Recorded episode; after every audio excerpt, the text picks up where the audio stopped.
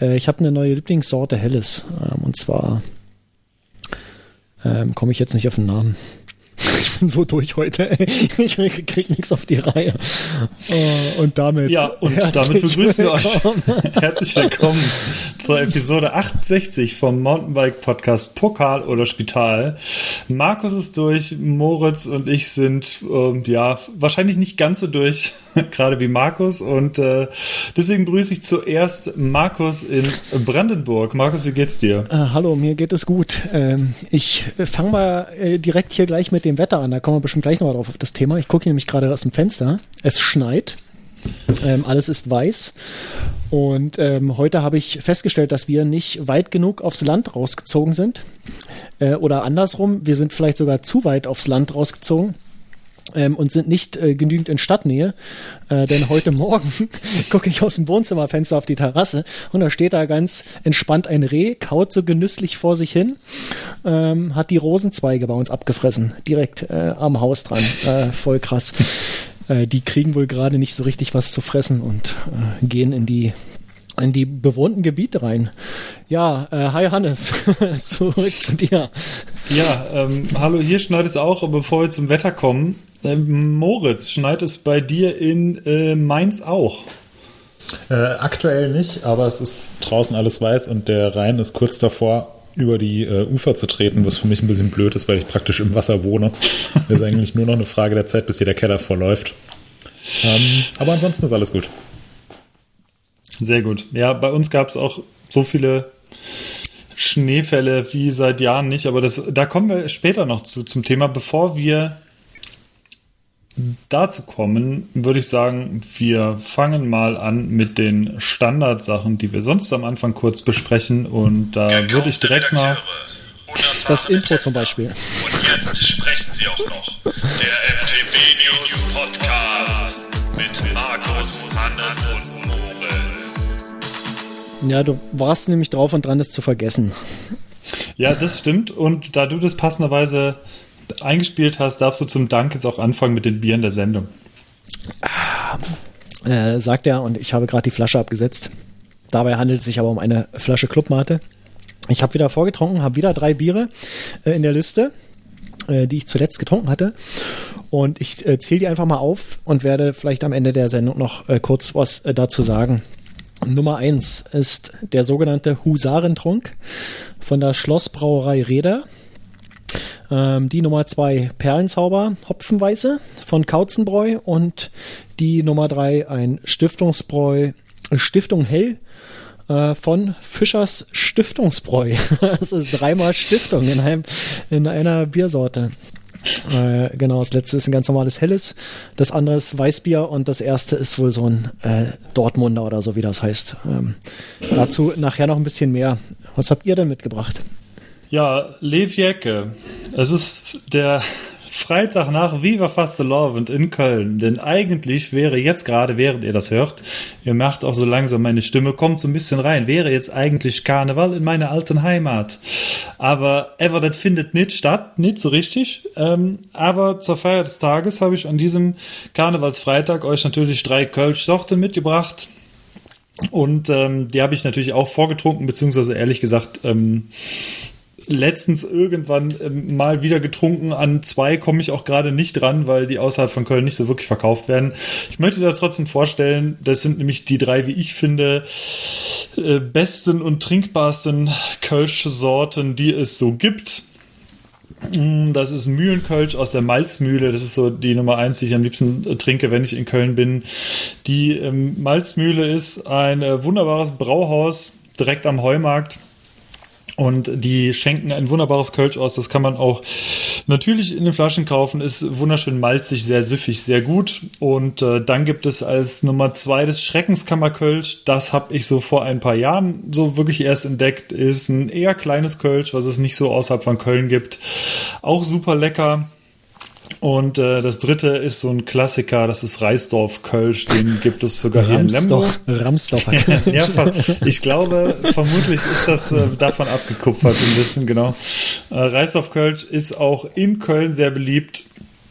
Gibt's aber zum Beispiel auch hier im Getränkemarkt und das hole ich doch hin und wieder und ich denke, es wird jetzt äh, ja, wenn ihr das hört, übermorgen wahrscheinlich dann auch in Kölsch geben. Am Sonntag, am Karnevals, am eigentlichen Karnevalssonntag, der dieses Jahr so nicht wirklich stattfindet. Genau, das als kurzen Ausflug nach Köln. Die Verkehrsunternehmen freuen sich, weil sie müssen nicht so viele vollgekotzte Busse und Bahnen sauber machen. Das ist doch, ist doch was Gutes.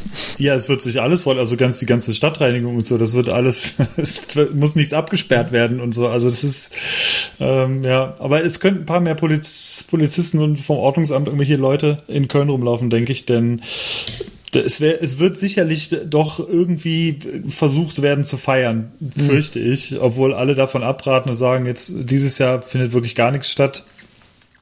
Mm, ja, man, man wird sehen. Aber mhm. am 11.11. .11. sind die tatsächlich auch schon, das ist ja der Start der Session immer, ähm, da sind die meisten oder fast alle Kölner tatsächlich auch extrem diszipliniert gewesen. Da war auch nichts groß los. Wenn ich mich recht erinnere, was ich so mitbekommen habe, Kölner mögen mich korrigieren, aber das ging halbwegs. Ja. Moritz, was Und, trinkst du, bevor wir dich hier vergessen? Äh, ich, ich trinke Wasser aus dem Wasserhahn und kann beim Thema Karneval äh, leider auch gar nicht mitreden. Ja, kann das ich nachvollziehen. Schlimm ist, weil ich ja jetzt in äh, Mainz, Mainz wohne. Gerade sagen, dann geht's doch sonst immer ab. ja. Ja, genau. pass auf, nee, in diesem Jahr, da jedes ab hier. Moritz, nächstes Jahr Karnevalsprinz. ja. Das, äh, das wäre toll, da würde ich so würd ich Schaltwerk hinten vom Wagen runterschmeißen und Kassetten. ja, geil. Oder äh, Zwölffach-Kassetten. ja. In die Menge einfach so. das tut doch überhaupt nicht weh. ist, äh, wie, wie Mr. Burns, der mal was Gutes tun wollte und dann so Münzgeld äh, in die Menge geschmissen hat. das war toll. Ja. Ja. Wisst ihr, wen wir nicht begrüßt haben? Erzähl mal. Wen wir nicht begrüßt haben, äh, sind Wolfram, Gisela, Ulf und Volker. Wisst ihr, wer das ist? Ich wiederhole, Nein. Wolfram, Gisela, Ulf und Volker. WG, Wolfram, WG und Wolfram, hm. Gisela, Ulf und Volker sind die vier Hoch- und Tiefdruckgebiete, die gerade ah. für die Wetterlage in Europa sorgen. Wusstet ihr das? Ah. Das wusste ich nicht, aber du bist ja äh, voll auf Zack und gebildet hier. Mhm. ist ja mhm. Wahnsinn. Jetzt äh, gucke ich mal, ja, ob das stimmt, was du ja erzählst. Äh, kann ja jeder Namen, kommen. Äh, ein fünfter Name ist dabei, aber der war mir ein bisschen zu äh, kontemporär. ähm, wo finde ich denn sowas eigentlich? In der Wettervorhersage wahrscheinlich, ne? Ja, ja genau. Okay, gut, egal. Ähm, gut, Wolfgang. Äh, ja. wollen, wir mal, wollen wir mal gleich mit den Themen an. Du wolltest ja, du wolltest ja äh, gerade die Themen aufzählen. Ich äh, würde vorschlagen, du machst das gleich. Und ich würde ganz kurz eine halbe Sekunde Feedback machen. Und äh, dann kann es richtig losgehen. Äh, mhm. Ich hatte mal ähm, geschaut auf irgendeiner Seite, da gab's Podcast-Reviews, äh, auch von unserem Podcast. Das war nicht bei Apple oder so. Ich weiß auch nicht, wie ich da drauf gekommen bin. Auf jeden Fall äh, stellte da jemand eine Frage äh, zu Podcast-Clients, die ich ja hier ständig bewerbe. Ähm, wo ich sage, was die alles können und was, äh, was ihr bei Spotify nicht könnt und so weiter. Und er fragte nach einem, ja, nach einem Beispiel für so einen Podcast-Client, der das alles kann. Also mit äh, Kapitelbildern und äh, Kapitelmarken und so weiter. Und ja, generell unterstützen das, glaube ich, fast alle modernen Podcast-Player. Ich schlage vor, ich mache mal wieder eine Liste in die Show Notes äh, von aktuellen Playern für iOS und für Android. Und dann kannst du die mal durchprobieren und äh, wirst sicherlich irgendwas finden, äh, was dir da, was dir da gefällt. Ich persönlich nutze total gern Castro auf iOS. Ähm, ist nicht kostenlos, muss man jedes Jahr irgendwie, ich glaube, 8 Euro einwerfen. Äh, ist so ein Subscription-Modell aber die Software ist, äh, ich finde die extrem gut, die passt genau auf meine Hörgewohnheiten und da tut es halt auch nicht weh, ähm, ja, irgendwie 8 Euro oder 9 Euro im Jahr dafür auszugeben. Ähm, das aber nur meine persönliche Präferenz. Ich packe, wie gesagt, eine Liste von, von aktuellen Clients in die Shownotes. Guckst du da einfach mal rein und wirst definitiv fündig. So, und jetzt kann Hannes endlich ähm, das Inhaltsverzeichnis vorlesen. Oh, ich will, ich will eigentlich gar kein Inhaltsverzeichnis vorlesen. Wir können direkt mit dem ersten Thema starten, damit die Na, User ein bisschen überrascht sind. Ah, okay. Habt ihr gemerkt, Leute, ne? Wenn ihr jetzt Kapitelmarken habt, könnt ihr schon reingucken, äh, was alles kommt. Genau. Ja, wir, Moritz hatte es ja schon, der hatte ja schon eine schöne Überleitung angestartet, die von ähm, Markus wieder abgewürgt wurde. Ja, Voll kaputt gekrätscht. ja, muss aber auch einfach sein. Extrem So. kaputt geht. Ja. Genau, ja, wir wollen so ein bisschen über das Wetter sprechen und äh, Biken im aktuellen Wetter. Und ich fange einfach mal mit äh, Lemgo an. Hier in Lemgo liegt normalerweise, es ist jetzt nicht gerade als großes Winterski, Winter, Wintergebiet bekannt, aber aktuell liegt so unfassbar viel Schnee, dass ich tatsächlich seit zwei Tagen keine einzige Straße gesehen habe, bei der man den Asphalt irgendwie erkennen kann. Es ist alles immer noch komplett weiß und die Räumfahrzeuge, die kriegen das, kriegen die Straßen nicht wirklich frei. Hier sind keine Ahnung. Wenigstens ähm, habt ihr Räumfahrzeuge. Hier hat sich bisher keiner blicken lassen. Das ist einfach mal alles festgefahren. Das ist so geil. Ja, also das, das, es ist wahnsinnig wenig, das muss man echt dazu sagen. Also es ist, ähm, es kommt ab und zu was vorbei, aber also auch nur die, die Straßen, bei denen ein bisschen was funktioniert. Also ähm, sonst die ganzen Nebenstraßen, so da kommst du überhaupt nicht durch, so wirklich. Ähm, also hier ist schon echt was los und ich bin zweimal jetzt mit dem Rad unterwegs gewesen, ich habe es aber gar nicht bis zum Wald geschafft weil ähm, man kann eigentlich nur auf den geräumten Straßen so wirklich fahren. Alles andere ist nicht möglich, weil man einfach einsinkt. Also so 30, 40 Zentimeter sind es hier teilweise. Äh, inklusive Schneeverwehung ist es noch ein bisschen höher. Es gab viele Schneeverwehungen. Ja, und ich muss dazu sagen, dass es schon spann ein spannendes Radfahren ist. Das hat zwar wenig mit richtig Mountainbiken zu tun, sondern vielmehr mit, man bewegt sich halt irgendwie fort und meistens funktioniert's. Aber man muss sagen, gerade wenn man in diesen festgefahrenen Straßen und auf kleinen Wegen fährt, dann ist es, ist es so anstrengend, weil gleichzeitig muss man, also muss koordinativ extrem schnell reagieren die ganze Zeit, weil man die ganze Zeit hin und her rutscht, vorne und hinten. Ich habe den Druck ein bisschen runtergenommen von den Reifen, also ich glaube, ich war dann bei 1,1 oder sowas noch statt 1,9, was auf dem Asphalt super komisch ist, aber echt eine gute Walze auf dem, auf dem, auf dem Schnee ist, der ordentlich Grip gibt oder weitaus mehr Grip gibt auf jeden Fall. Und ja, ich war nach der Stunde halt voll, völlig fertig. Also ich bin irgendwie 150 Höhenmeter dabei gefahren, bin ein bisschen berghoch gefahren, aber es ist wie beim Auto anfahren. Man muss eigentlich die ganze Zeit gucken, dass man so wirklich so ganz langsam im zweiten Gang irgendwie anfährt und nicht so, sonst dreht es halt komplett durch und am Berg wieder aufsteigen ist nahezu unmöglich. Das war, war schon, ich bin nicht länger gefahren als eine Stunde, sollte man auch eigentlich nicht so sehr, weil sind auch minus neun oder minus zehn Grad hier. Aber hat sich, hat sich gelohnt. Also hat tierisch Spaß gemacht, hat die Foto, äh, die, die Kamera dabei, ein paar Fotos gemacht. Also Winterbiken macht schon echt Spaß und schult die Koordination, habe ich wieder mal gemerkt. Oh ja, das mit dem, Wie sieht's? mit dem Schnee, das kann ich, kann ich bestätigen. Wir haben nicht so viel. Ähm, ich muss sagen, ich bin jetzt aktuell auch noch gar nicht gefahren, aber es gab ja vor zwei Wochen oder so schon mal Schnee hier. Und da habe ich es mir auch äh, hart gegeben. Äh, bin auch in Mittagspausen immer gefahren, wie ich das hier normalerweise jeden Tag mache. Und äh, das stimmt, es ist, es ist echt krass herausfordernd. Äh, Gerade so dieses wenn es so ein bisschen glatt gefahren ist und du fängst da an, irgendwie hin und her zu schlingern und, und äh, ja, kannst halt eigentlich gar nicht so richtig Gas geben. Ne? Du bist halt, äh, versuchst irgendwie in der Vertikalen zu bleiben mit dem Rad. Äh, und nicht den, nicht den Johannes Fischbach zu machen. Können wir auch nochmal in den äh, Shownotes verlinken, das Video, wer das noch nicht gesehen hat. Äh, empfiehlt sich Johannes, Johannes Fischbach auf, auf einem Rennrad. Äh, sehr, sehr geil, was ein Chaot, echt. ich habe so gefeiert. Ähm, genau, das mache ich natürlich nicht, äh, weil ich will hier gesund wieder ankommen. Ähm, ich muss mal gucken, ich wollte vorhin eigentlich fahren in der Mittagspause, ich habe es aber nicht geschafft, weil äh, anderweitig Stress entstand arbeitstechnisch. Nachher wird es wahrscheinlich schon zu dunkel sein, aber morgen werde ich es auf jeden Fall auch machen und dann werde ich auch durch diesen, durch diesen geilen Schnee fahren. Ähm, das letzte Mal habe ich es mir richtig am Wochenende gegeben. Äh, da war aber noch kein Schnee, da war es nur kalt. Ähm, das war aber auch, äh, war auch sehr in Ordnung. Ähm, das ist das, äh, was du meintest, Hannes, mit dem, man kann es nicht so lange machen. Äh, durch die niedrigen Temperaturen. Äh, das ist auch schon wirklich krass, wie das auf die, auf die Lunge und so weiter geht, wenn man da mal ein bisschen, ein bisschen höher pulsig fährt ähm, und einfach viel Sauerstoff benötigt. Äh, wie das dann irgendwann, ich weiß nicht, kennst du das, wenn das so anfängt zu brennen irgendwann in der Lunge, wenn es einfach äh, zu viel, zu kalte Luft in zu kurzer Zeit? Ja, Ähm, das, das Ich habe da mittlerweile aber auch, äh, ja, fühlt sich, es fühlt sich nicht, es fühlt sich nicht so richtig nicht so richtig richtig an, was man da macht. Ähm, ich weiß jetzt Ja. nicht, ob das, ob das schädlich ist oder so, aber ich denke mal, der Körper will einem schon was so sagen. gut. Der will, der will einem schon was damit, äh, damit sagen, dass es so irgendwie anfängt zu, zu stechen irgendwie in der Lunge. Ja. ne? Also ich, ich versuche das immer zu machen, also weil ich bin da auch mittlerweile echt empfindlich, weil ähm, wenn ich dann so ins schnelle Atmen komme, dann merke ich das schon, dass es mir nicht so gut tut.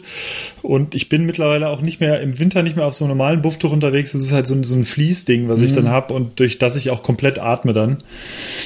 Was dann aber auch es zufriert irgendwann, oder? Also hast doch dann bestimmt auch.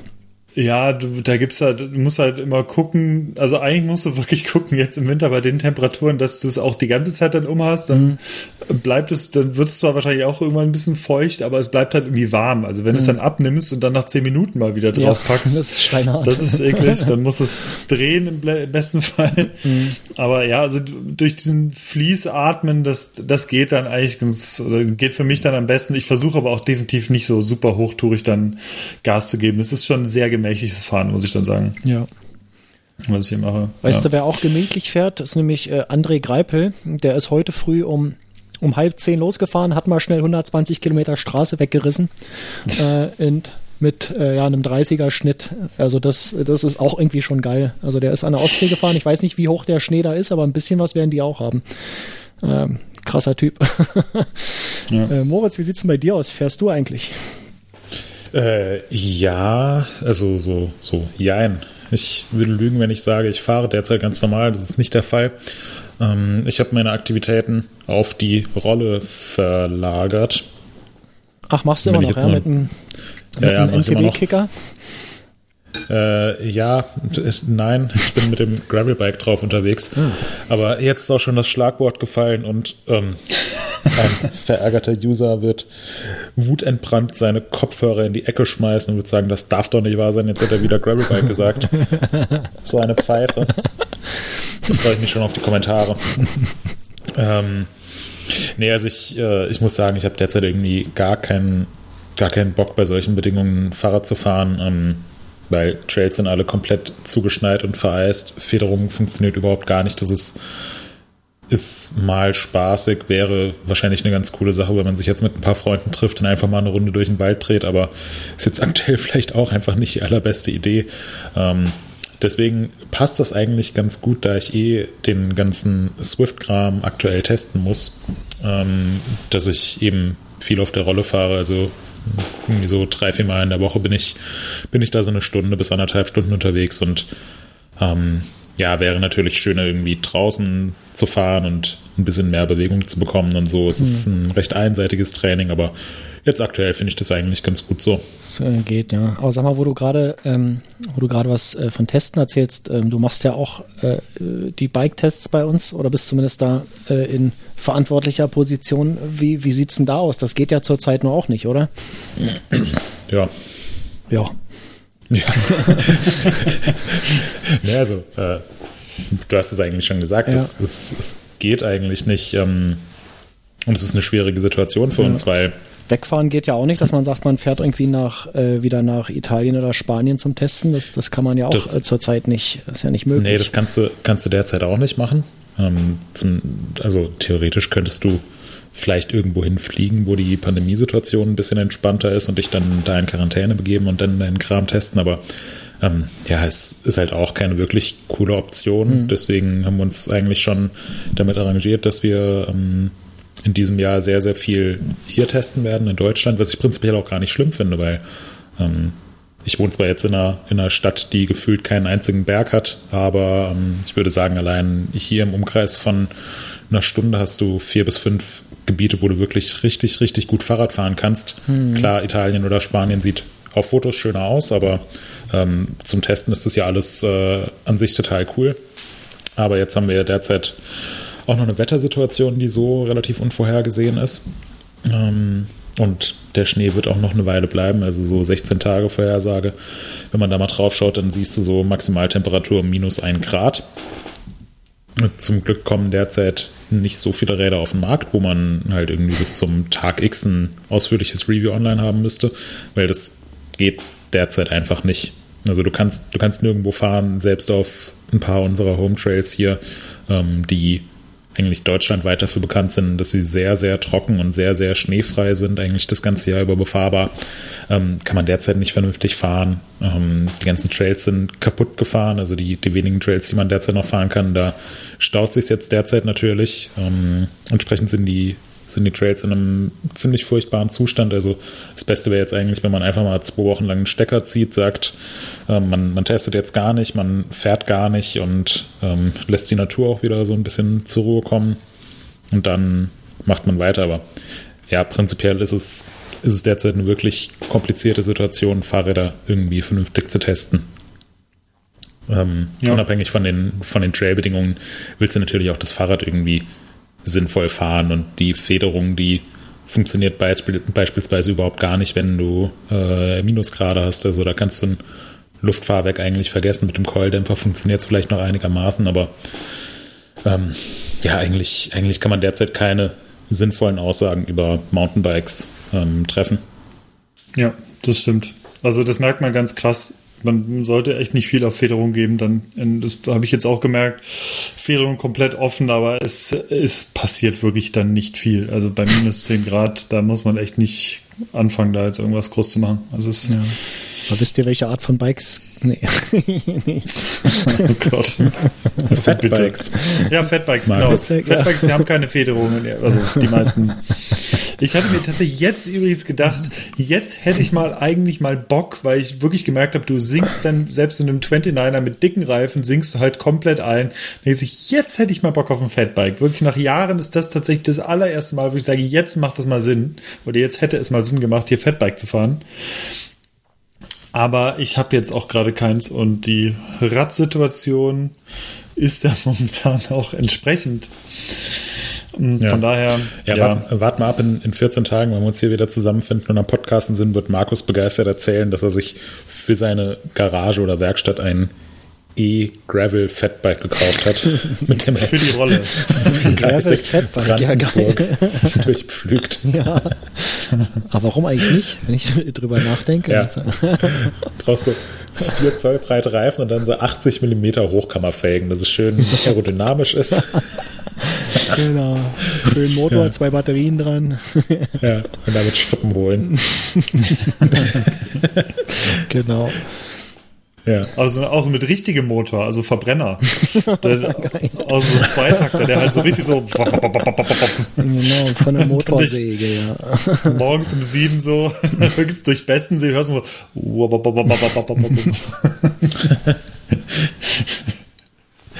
ja, ich gehe Schrippen holen. Gut, ja. Ja, hätten wir das mit dem, mit dem Winterfahrradfahren. Also ich muss sagen, ich habe schon Spaß mittlerweile dran gefunden oder einigermaßen. Es macht schon irgendwie Laune. Auf der anderen Seite, man muss sich halt jedes Mal jetzt noch, noch viel dicker einpacken als vorher, weil das sind nochmal Temperaturen, also um 0 Grad, da ist es dann, da reicht dann halt eine lange Hose irgendwie und vielleicht ein paar, nochmal ein paar Socken drauf extra, aber sonst jetzt nicht groß, wenn man eine, eine dicke Jacke und irgendwie eine erste Lage hat. Aber bei minus 10 habe ich gemerkt, dass man doch ein bisschen mehr ja. anziehen muss. Ich bin jetzt auch auf Langarm umgestiegen. Ähm, das, ja. nee, aber, ähm, äh, das aber Langarm Trikot. Ne? Wo du es gerade erzählst mit der Kleidung, äh, was hast denn du an den? Ah, du fährst ja keine Klickpedale, ne? Du hast ja kein Metall an den Füßen. Ähm, nee. Äh, da hätte mich mal interessiert, welche welche Schuhe ihr äh, fahrt, ähm, ob ihr da was äh, Spezielles ähm, habt. Ähm, Jein. Also ähm, ich habe jetzt zum Beispiel, also welche Schuhe ich jetzt für den Winter ziemlich okay fand, waren beispielsweise die Specialized 2FO, die bin ich jetzt ganz gerne im Winter gefahren, recht häufig. Und ich bin tatsächlich sogar die, die ähm, Crank Brothers Schuhe gefahren, die wir letztens vorgestellt haben und die wir auch gerade ähm, testen. Moritz ist die auch eifrig am Testen. Ähm, und die funktionieren tatsächlich auch ganz gut. Ich nehme dann auch zwei Paar Socken halt mit. Also du und gestern habe ich äh, zusätzlich noch welche von diesen Heizpads, diese Einmal-Dinger reingepackt. Die schmeiße ich halt dann mit dazu und dann bleibt man erstaunlich lange eigentlich warm. Also ich habe gestern bei der Stunde war mir nirgendwo kalt. Also ja, ähm, naja, das ist das, das Problem. Das, noch in Ordnung. das Problem bekommst du, wenn du mit Klickpedalen fährst. Ja klar. Und quasi ähm, das Metall daran hast. Ich habe auch so Winterschuhe die sind aber so, wenn es doch deutlich äh, südlich von 0 Grad irgendwie geht, dann äh, merkst halt nach einer Stunde, äh, kommt einfach, äh, oder die Wärme verschwindet halt äh, durch die Sohle. Ähm, die sind isoliert und da ist Luft drin und da ist auch nochmal ähm, hier mit Aluminiumfolie irgendwie so eine Zwischenschicht äh, aufgeklebt und alles, aber das einfach über die Zeit hältst die Wärme nicht da drin. Und dann bekommst du kalte Füße und das ist so, neben kalten Händen, das ist so das Schlimmste, was es gibt. Irgendwie im Winter beim Radfahren sind so, ja, kalte Füße und Hände und äh, deswegen halten sich so die, die Strecken dann auch immer doch ziemlich vom Umfang her in Grenzen, weil ich dann irgendwann anfange zu frieren und keine Ahnung, vielleicht kennt jemand von äh, unseren Zuhörenden da irgendwie einen Tipp für Winterschuhe, äh, die wirklich auch bei, na sagen wir mal, minus fünf Grad äh, für eine längere Zeit funktionieren für Klickpedale. Da wäre ich doch tatsächlich interessiert. Ich könnte dir da was sagen. Ja, Ähm, denn wir haben da entsprechende Schuhe mal getestet. Ähm, ich suche es gerade mal raus. Also Und zwar von mal gespannt. 45, 45 North heißt die Marke. Und Echt, der Schuh heißt, vorbeigegangen. Das ist ja krass. ja, der heißt äh, Japanther. Äh, Japanther. Haben wir vor fünf Jahren, ziemlich genau vor fünf Jahren getestet. Oder habe ich getestet. Mach mal Link in Show Notes. Ja, ich packe dir den Link in die Show Notes und das ist, ähm, ja, es, es ist kein, also minus 5 Grad könnte an der Grenze sein. Ähm, Sie sagen selber bis minus 3. Ich bin sie halt auch ungefähr bis zu dem Bereich gefahren. Er war von der Passform nicht 100% ideal, muss ich sagen, weil der äh, relativ schmal abschließt oben. Ich weiß nicht, ob sie da mittlerweile was dran geändert haben, kann gut sein. Aber der war auch nicht verkehrt isoliert, muss ich sagen. Also das war schon ziemlich in Ordnung und ich bin den äh, im Winter und im Herbst halt einfach gefahren. Und ähm, ja, Okay, also ich war bis minus 4 Grad, äh, gucke ich gerade ins Fahrzeug mal, bis minus 4 Grad war ich unterwegs. Ist wasserdichtes Ding, Ja. nicht so günstig, das Teil. ja, die sind alle relativ teuer, aber wenn das funktioniert ähm, und so ein Schuh hast du ja, ähm, ich würde mal sagen, so drei, vier Saisons sollte der dann wahrscheinlich auch halten. Ja, ja. Und dann, dann passt das auch. Dann kann man da auch mal ein paar Euro mehr ausgeben. Ähm, okay, aber das ist ja schon mal ein guter, ist ja schon mal ein guter Tipp. Genau, ja.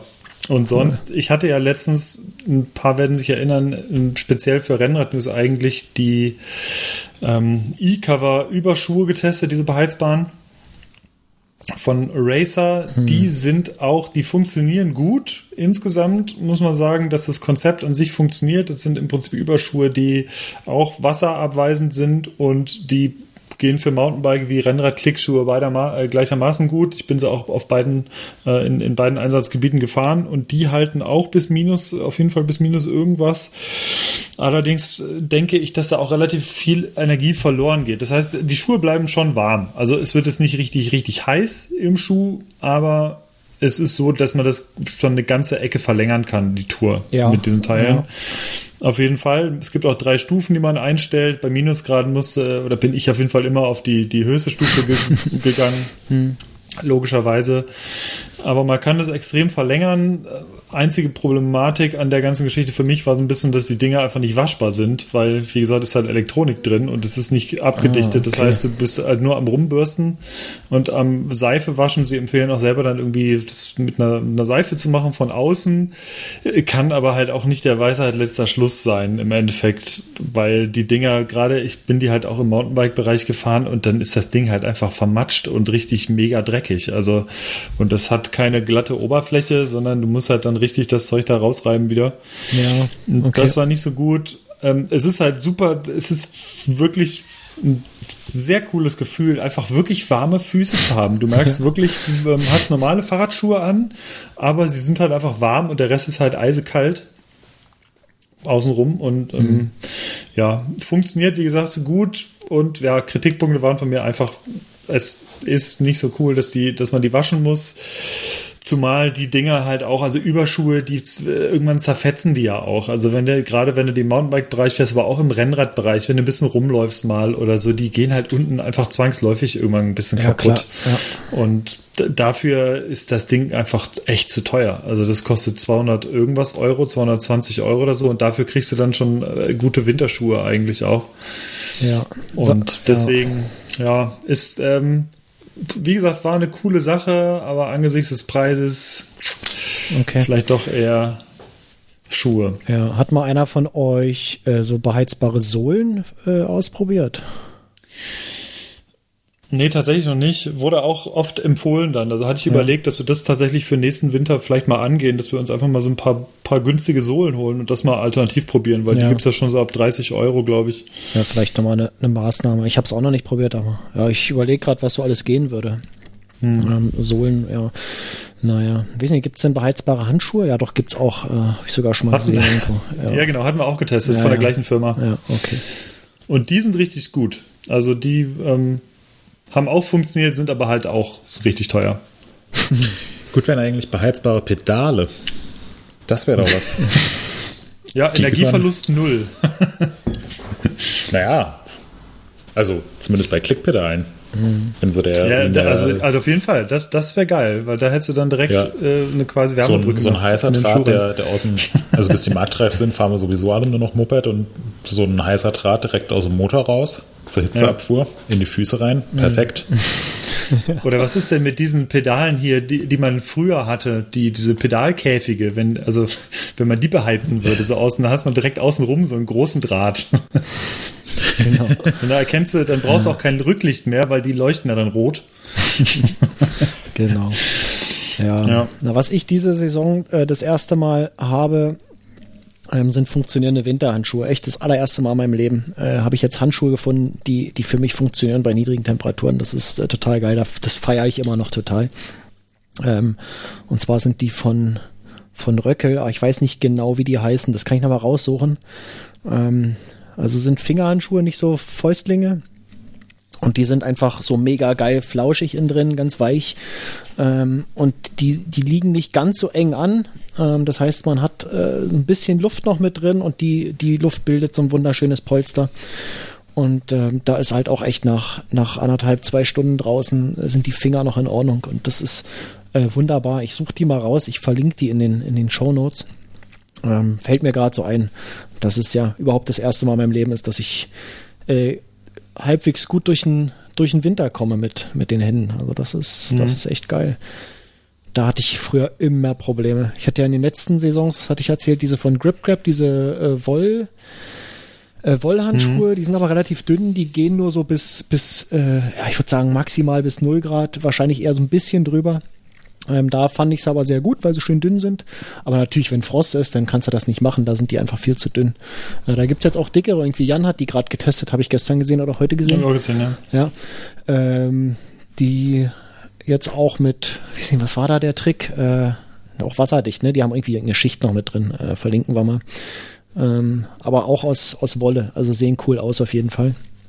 Ähm, äh, genau, Ja, wasserdicht, apropos- wasserdicht sind sie, genau. Nee, verlinken wir mal, die sollen wohl auch äh, relativ gut sein. Ähm, Ja, apropos Jan und apropos verlinken. Ähm, Jan, unser Kollege von Rennrad News, hat einen super umfangreichen Artikel geschrieben äh, zum Rennradfahren und insbesondere zum äh, Commuten im Winter. Markus, den solltest du definitiv mal verlinken. Ähm, wird Ja. sicherlich auch für den einen oder anderen Mountainbiker interessant sein, weil Jan hat einfach mega viel Erfahrung, was das, ähm, was das ganze Thema Fahren im Winter angeht. Hat selbst viele Jahre lang als Fahrradkurier gearbeitet und da kannst du jetzt nicht sagen, so heute komme ich nicht zur Arbeit, weil Wetter ist kaputt. ähm, das heißt, da kann man sich äh, definitiv die ein oder andere Inspiration holen. Ja, es wirkt mega krass über. Also es ist ein Riesenartikel. Ja. Lohnt sich Ist, sehr. übertrieben. Ja. äh, ist in den. Shownotes äh, verlinkt. äh, da ist, ja, da kann man sich auf jeden Fall immer eine halbe Stunde Zeit nehmen. Ähm, und, aber Ja. ist auch wunderschön strukturiert. Also man kann im Inhaltsverzeichnis direkt hinspringen zu den Sachen, die einen interessieren. Ähm, super gemacht. Ist, ist äh, bereits verlinkt. Wie in einem guten Podcast-Client. Äh, genau, in einem guten Ja. Podcast-Client könnt ihr direkt aus dem Podcast-Client jetzt da hinspringen, zu diesem Artikel, den in Ruhe lesen, dabei weiterhören. Äh, es ist nicht großartig. Markus, weißt du, was ich toll finden würde? Erzähl mal. Du könntest vielleicht ähm, so größere Artikel, die wir veröffentlichen auf unseren drei Plattformen, einfach als Podcast einsprechen Ja. und vorlesen. Ja, Mit das würde ich aber dich machen lassen. Du hast die schönere Stimme für sowas. Nee, ich denke nicht. Hm, Doch, doch. Das, ich Nee, weiß, du kannst das dann äh, kann mit ich schönen. Sounds unterlegen.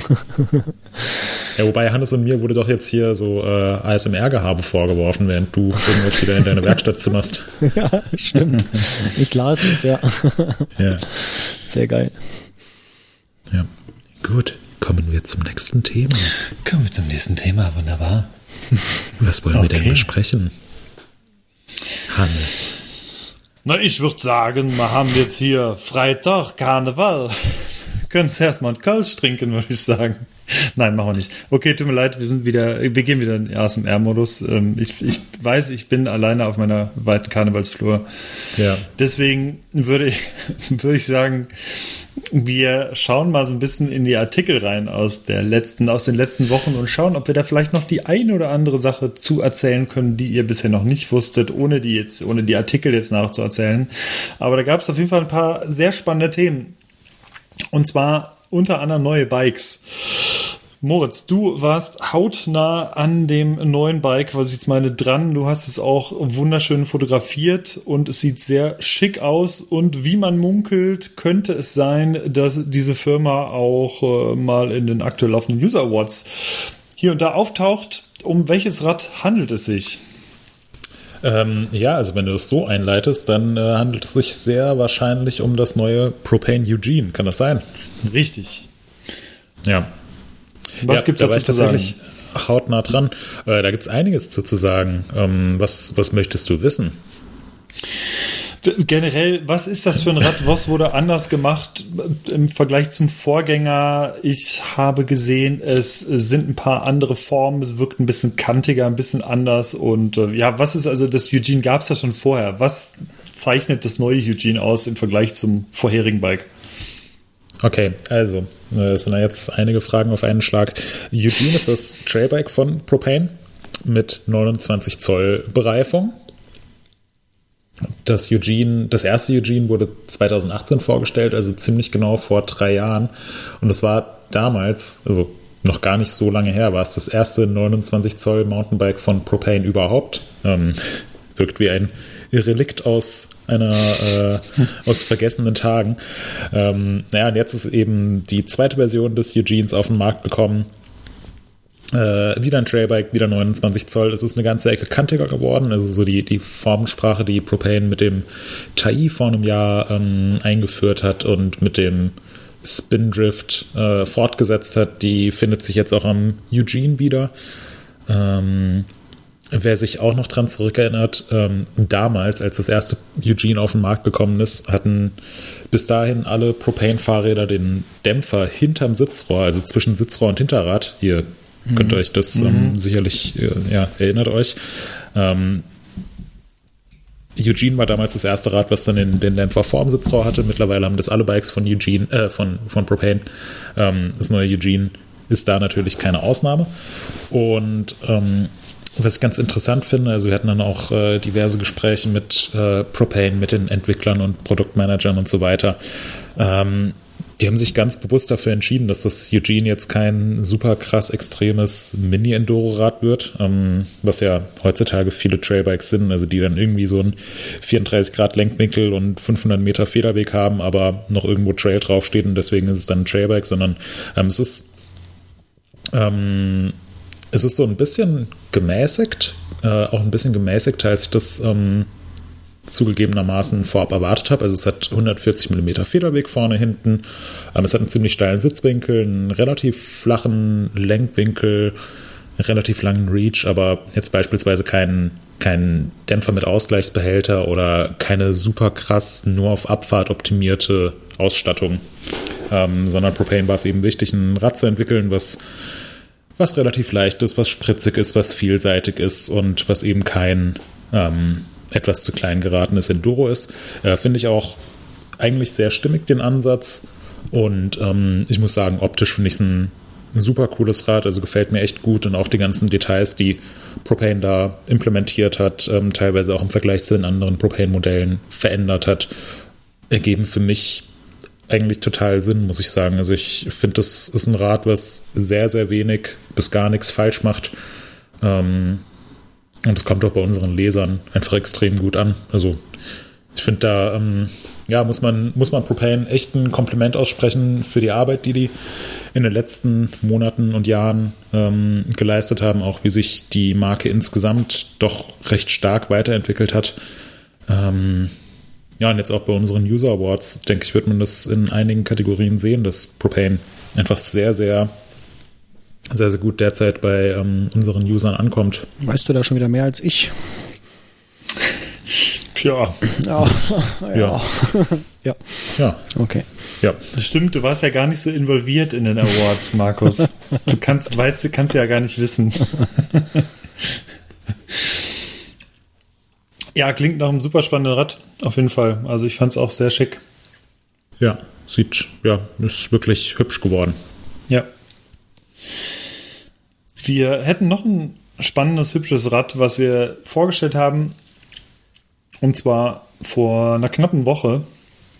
Und zwar gibt es neben dem Forbidden Druid, das war das Trailbike von der Firma, gibt es jetzt ein äh, langhubiges Gerät der, äh, der Kanadier. Und zwar heißt das Dreadnought. Und das ist ähm, das Besondere an der an der Firma Forbidden ist, dass die sich auch komplett eingeschossen haben auf ähm,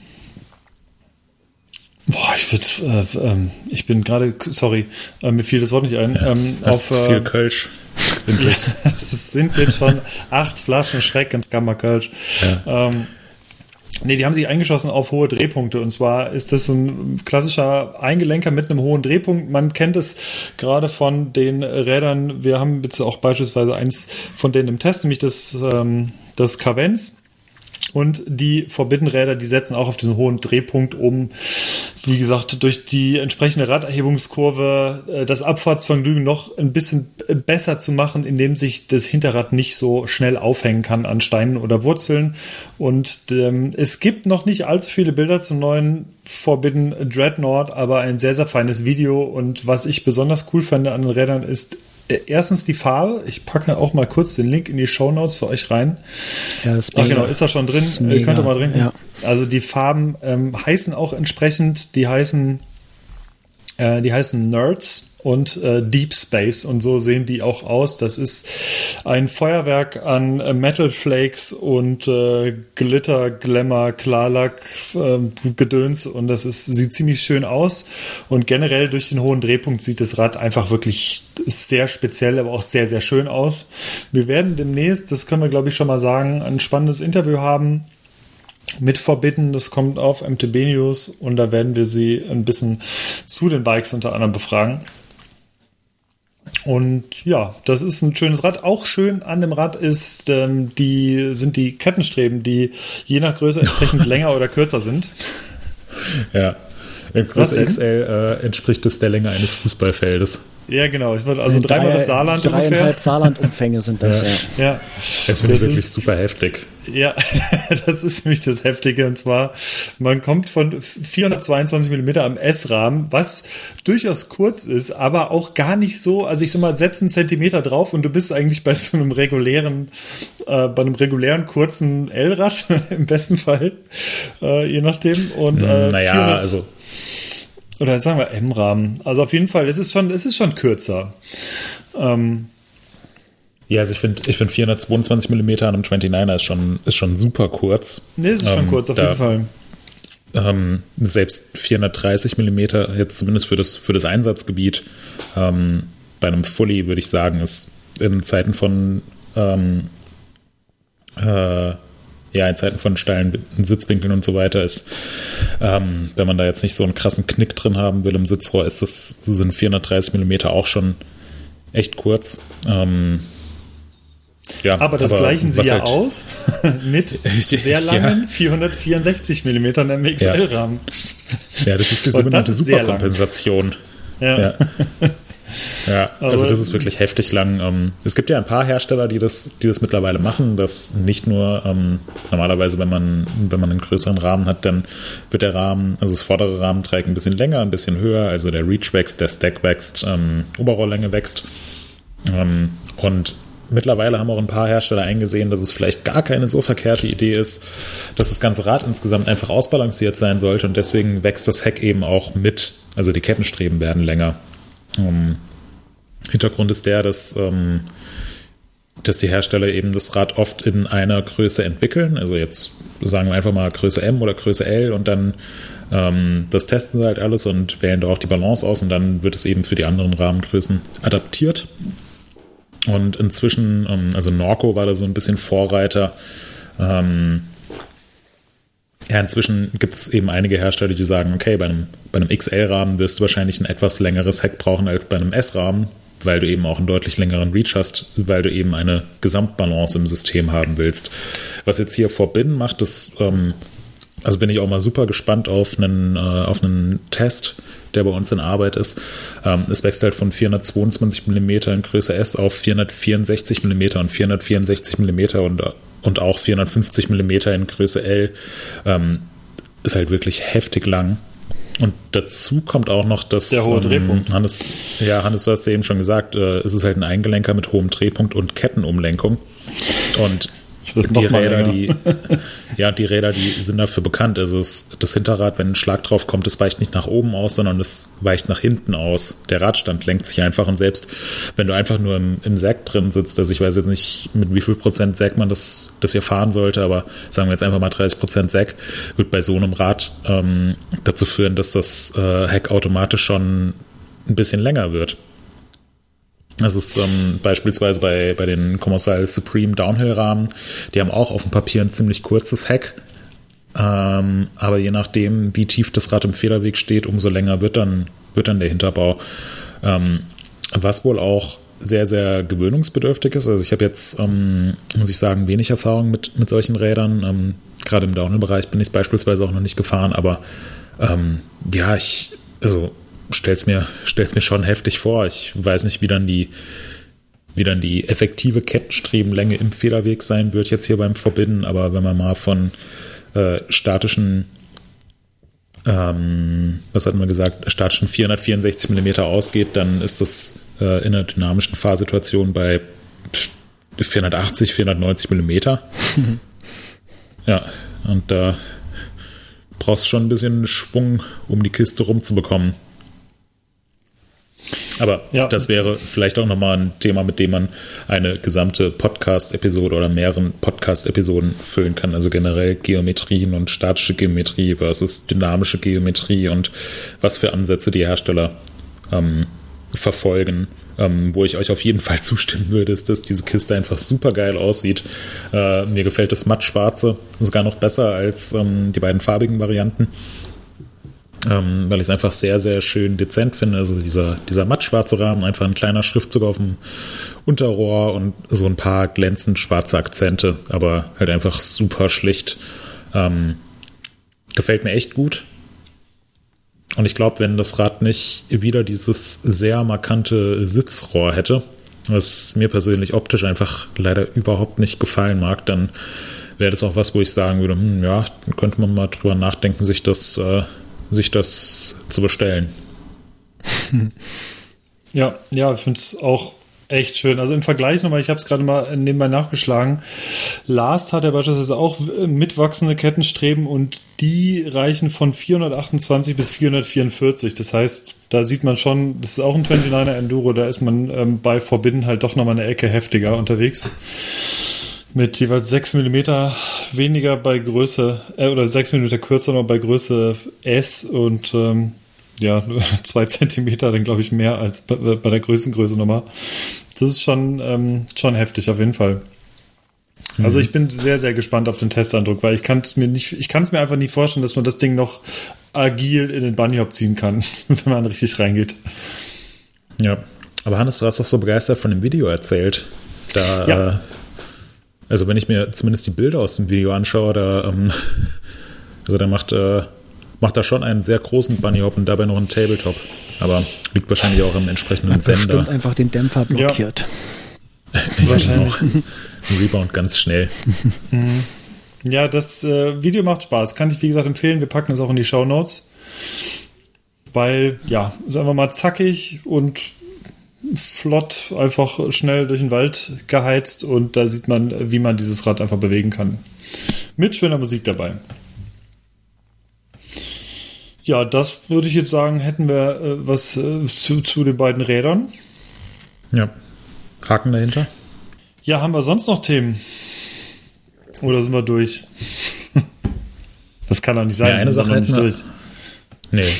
Also Markus ist durch, aber Ich war vorhin aber noch schon Themen. durch, von daher ist okay. Ja. Äh, nee, wir hätten noch ein schwieriges Thema, was wir auf den Tisch bringen müssen, äh, das wir in unserem Podcast unbedingt thematisieren müssen. Ähm, eigentlich hätte ich nämlich gerade nachgeschaut und es wäre auch eine wunderbare Überleitung. Und zwar hat Newproof äh, auch noch ein neues, ganz interessantes Rad vorgestellt, das Giga. Ähm, Habe ich jetzt aber keine Lust drauf einzugehen, weil sonst wird es wieder so eine 7-Stunden-Episode.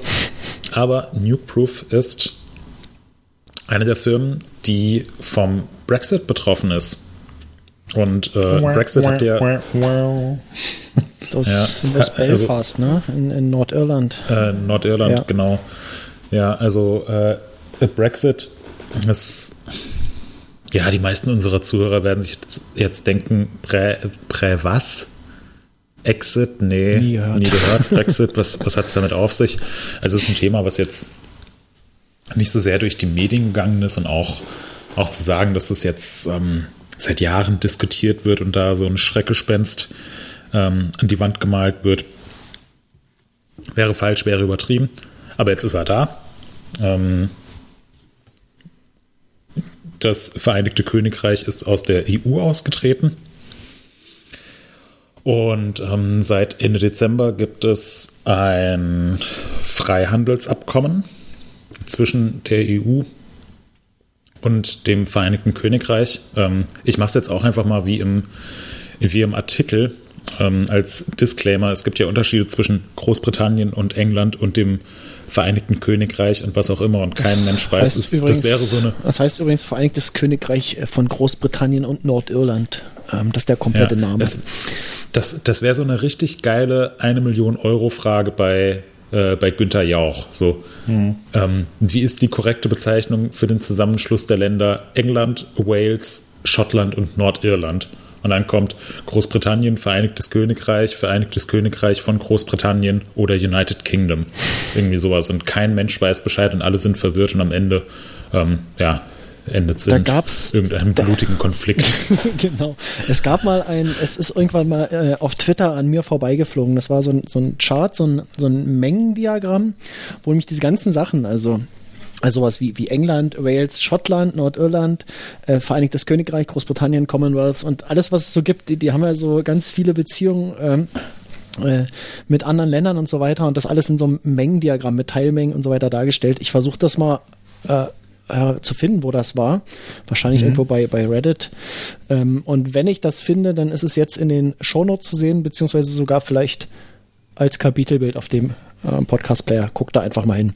Äh, wenn es da nicht zu sehen ist, dann habe ich es nicht gefunden. Äh, dann müsst ihr das in den Kommentaren für mich äh, finden und verlinken. So. Ja, okay. Also ähm, schon mal als Disclaimer, wenn wir jetzt aus Versehen sagen, Großbritannien oder England oder was auch immer gemeint sind, die Länder, die jetzt vom Brexit betroffen sind, das sind die Länder des Vereinigten Königreichs von Großbritannien.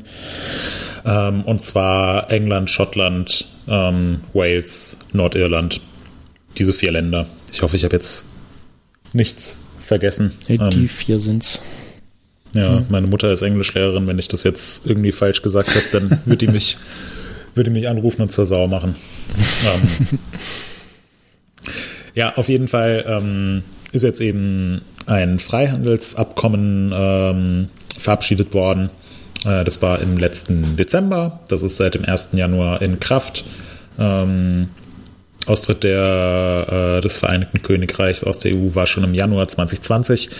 Äh, und jetzt ist so ein bisschen die Frage, wie geht es eigentlich weiter mit den ganzen britischen Fahrradfirmen? Da gibt es ja, gibt's ja echt viele. Ähm, würde ich auch sagen, ist neben, neben USA und Europa in Anführungszeichen der, ähm, der größte, wichtigste Mountainbike-Markt und einfach die Heimat vieler, vieler sehr, sehr cooler, kultiger Fahrradfirmen. Und auch vieler, vieler Online-Versender. Also ich glaube, jeder, der schon mal online nach irgendwelchen Fahrradteilen äh, geshoppt hat, der wird früher oder später auf äh, Chain Reaction Cycles oder Wiggle oder so gelandet sein und von da auch bestellt haben. Bisher super unkompliziert. Ähm, Preise wurden in Euro angezeigt, hast du in den Warenkorb gelegt, paar Tage später war es bei dir, musstest keinen Zoll zahlen, gar nichts. Ähm, also war im Prinzip wie eine Bestellung von ähm, äh, Bike Discount oder Bike Components. Oder aus jedem anderen beliebigen EU-Land. Ja. Und die Zeiten sind jetzt vorbei. Und das ist, ähm, das ist ziemlich scheiße. Ja. Also ähm, für uns als Kunden, für Fahrradhersteller. Also ich ähm, kann leider keinen großartigen Vorteil der ganzen Situation erkennen. Ähm, ich habe mich mal hingesetzt und einen Artikel darüber geschrieben, wo man, wo man einfach mal sieht, wie sich das auswirkt und eben auch, wieso es sich so, wieso es sich so auswirkt. Also, um schon mal vorneweg zu spoilern, ähm, viele, viele Produkte werden deutlich teurer. Ähm, die Verfügbarkeit wird insgesamt schlechter. Man muss sich die Frage stellen, ob es sich überhaupt noch lohnt, irgendwelche Fahrradsachen aus Großbritannien zu bestellen.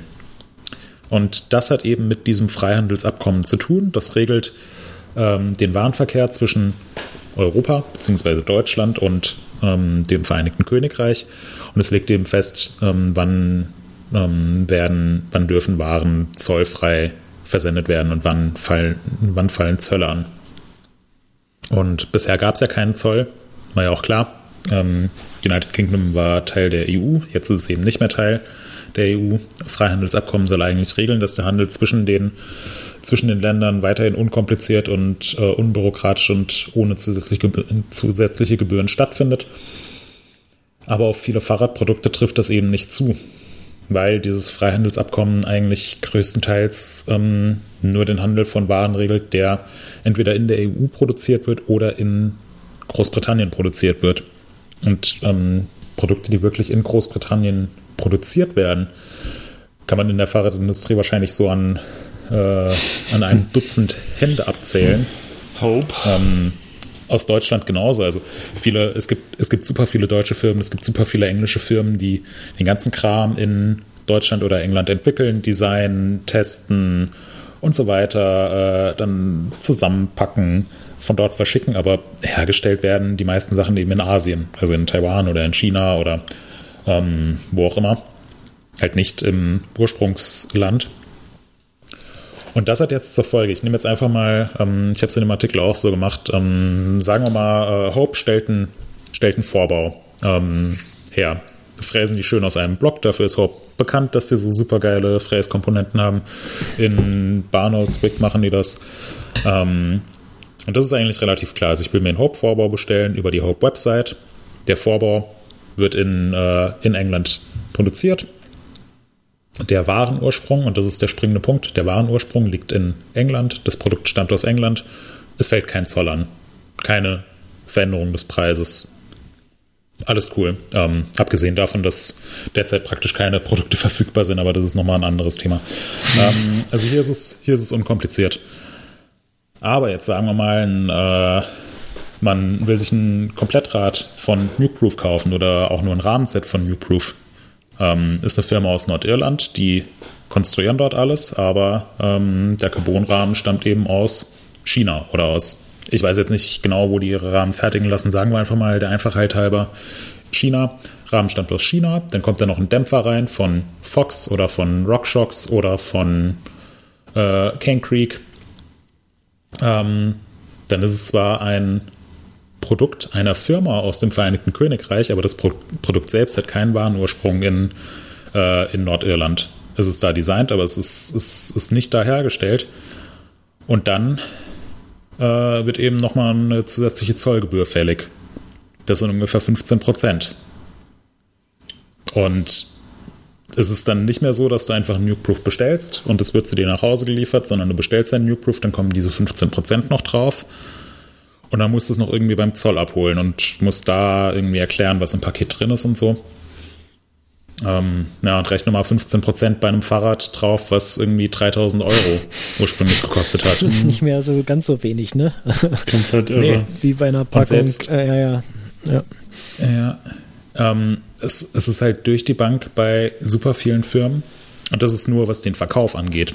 Nukeproof beispielsweise hat zusätzlich noch das Problem, dass sie ähm, die Räder in Asien produzieren lassen und dann werden die in einem, äh, irgendwo an einem Standort innerhalb der EU ähm, montiert, also zusammengebaut und dann nach Nordirland gebracht, von wo aus die Logistik stattfindet oder vielleicht auch nach England gebracht, von wo aus die Logistik stattfindet. Ich glaube, das läuft über Chain Reaction.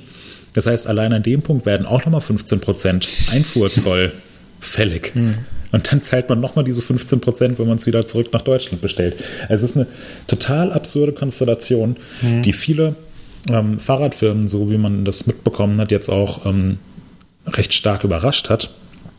Aber es gibt fast keine britische Firma, die sagt, dass das komplett spurlos an denen vorbeigeht und dass die ohne Preiserhöhungen da jetzt rauskommen. Und gerade in Zeiten von Corona, wo sowieso überall massiv die Preise ansteigen, aus unterschiedlichen Gründen, die aber auch alle für sich genommen sehr nachvollziehbar sind, kommt da jetzt auch nochmal so ein 15%-Hammer drauf.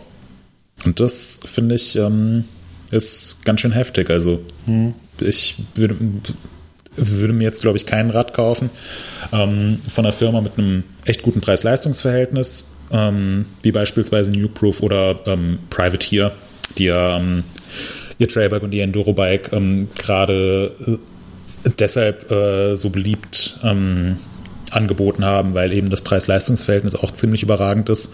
Da kommen jetzt überall nochmal ein paar hundert Euro extra drauf. Und mit einem Schlag wird es dann komplett uninteressant. Ja. Das äh, fand ich, das gerade das Privacy-Beispiel fand ich ziemlich krass von dir, da, ähm, wie das von einem echt guten Preis zu einem absoluten mittleren bis sogar fast ein bisschen knackigen Preis wurde dadurch.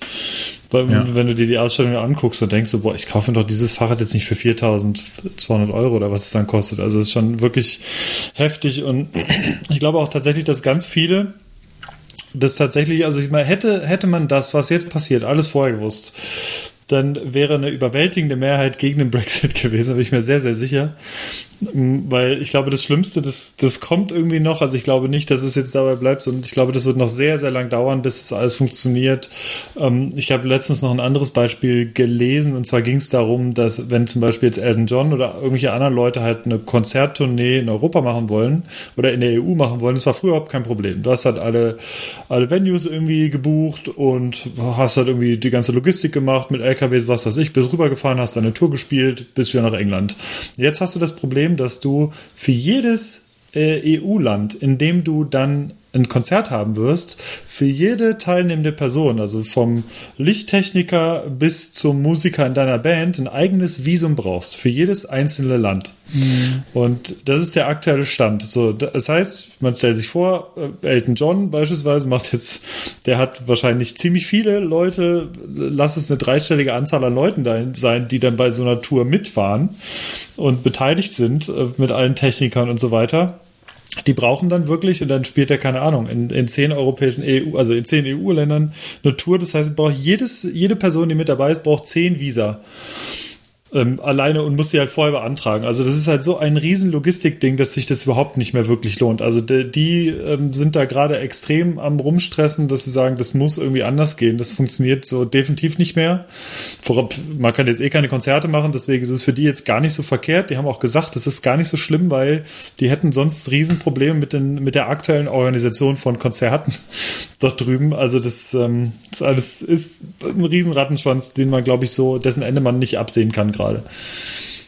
Ja. ja, das stimmt. Ähm, das äh, mit den Musikern, das hatte ich auch irgendwo gehört, dass das ein ganz schönes Problem ist und das ist auch nicht das einzige Problem. Äh, also mhm. Musiker sind nicht die einzigen Leute, die, äh, mhm, die da irgendwie ein Problem bekommen.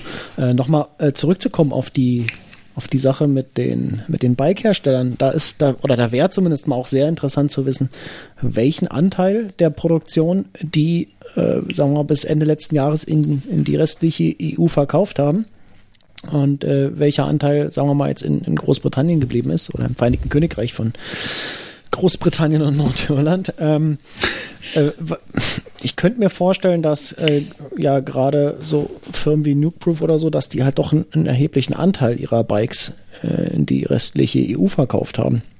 Und äh, weiß nicht, ist einfach so vom, vom Gefühl her. Ähm, weißt du da irgendwas, Moritz? Ähm, nee, weiß ich nicht.